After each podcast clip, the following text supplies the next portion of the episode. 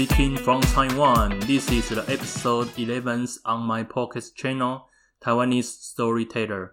But it's a brand new episode in English. This podcast channel is called Dai Yi Lang. It's Taiwanese. In English, it's called Taiwanese Storyteller, which means I talk about books and stories in Taiwanese. I have already spoken 10 episodes in Taiwanese. The 11th episode is in English, which I translate the first episode of the Taiwanese version into English. The 12th episode will be a new Taiwanese version. The 13th episode will be the translation of the second episode of the Taiwanese version. And the 14th episode is a new Taiwanese version.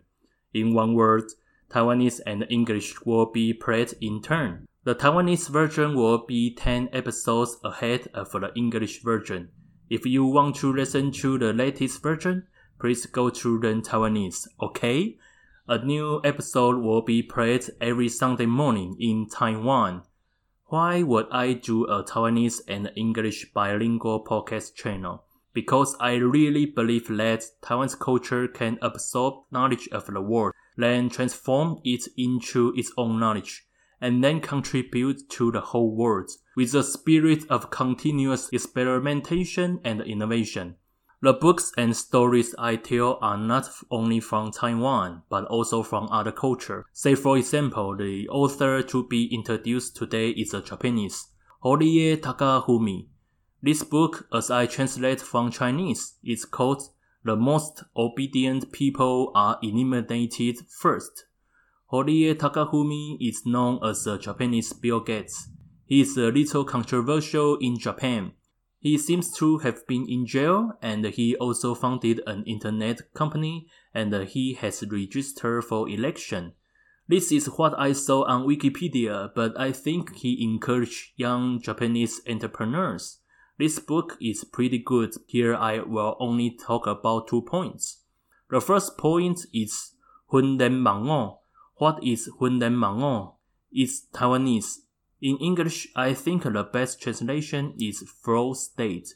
Let me tell you about the flow state first. Flow state is the sense of fluidity between your body and mind, where you are totally absorbed by and deeply focused on something beyond the points of distraction. Time feels like it has slowed down, your senses are heightened. Some people describe this feeling as being in a zone. This is the flow state and is accessible to everyone, whether you are engaged in a physical activity, a creative pursuit, or even a simple day-to-day task.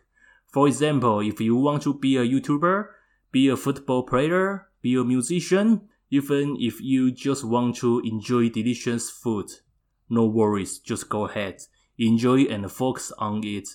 You don't have to think about whether there is any way to make money. Will this bring you benefits or reputation? Instead, what you should think about is whether it can be playing, learning, and working simultaneously. These three things can become a cycle. For example, the author mentioned that he has made a government app. When he was young, he didn't expect to develop an app one day. What do you know what kind of technology will be in the future? He's a foodie just like Max Juan. He really enjoys delicious food, but he doesn't have time to go to every restaurant to test. So he reads the information of food critics and then develop an app that integrates food critics. Just that simple. Nowadays, you don't have to develop an app by yourself. You can just provide an idea and ask others to develop. Or you can learn from an online teaching platform. You can have your own business. In the online world, there are a lot of resources that can be gained from the internet. In fact, you can achieve anything you want. The second point is to find your own Conqueror's Haki. Conqueror's Haki is from a very famous comic book, One Piece. Actually, Horie Takafumi didn't mention Conqueror's Haki. Max Juan combined his idea with One Piece. In One Piece, there is a powerful and unique skill which is called the Conquer Haki. When it appears, everyone was shocked and frightened. The Conquer's Haki is only one can run in one million people. In the era of globalization, it's best for everyone to be able to use Conquer's Haki. Why? Because many jobs in the future will be replaced by machine or robots and the global competition will become more and more fierce in the future. So, how do you find your own Conquer's Haki? It's very easy. 1 million is equal to 3 100th multiplied. According to this book, the author recommends that everyone find the their own three features.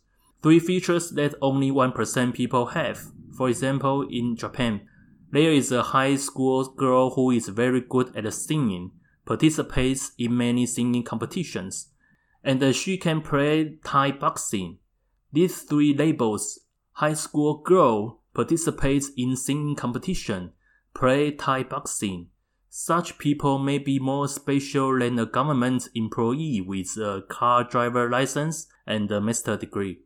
Max Juan is here to strengthen this concept to show you that Taiwan can help. If it's not enough to be one in a million people, let's become one in 100 million people.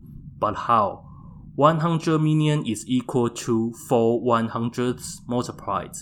Take Max Juan for example. Max Juan graduated from National Taiwan University and National Chengchi University. And I'm also a podcaster, and I speak Taiwanese well in the younger generation. And next, I translate Taiwanese channel into English version, so I'm now one in 100 million people. Just that easy, right? Let's summarize this book.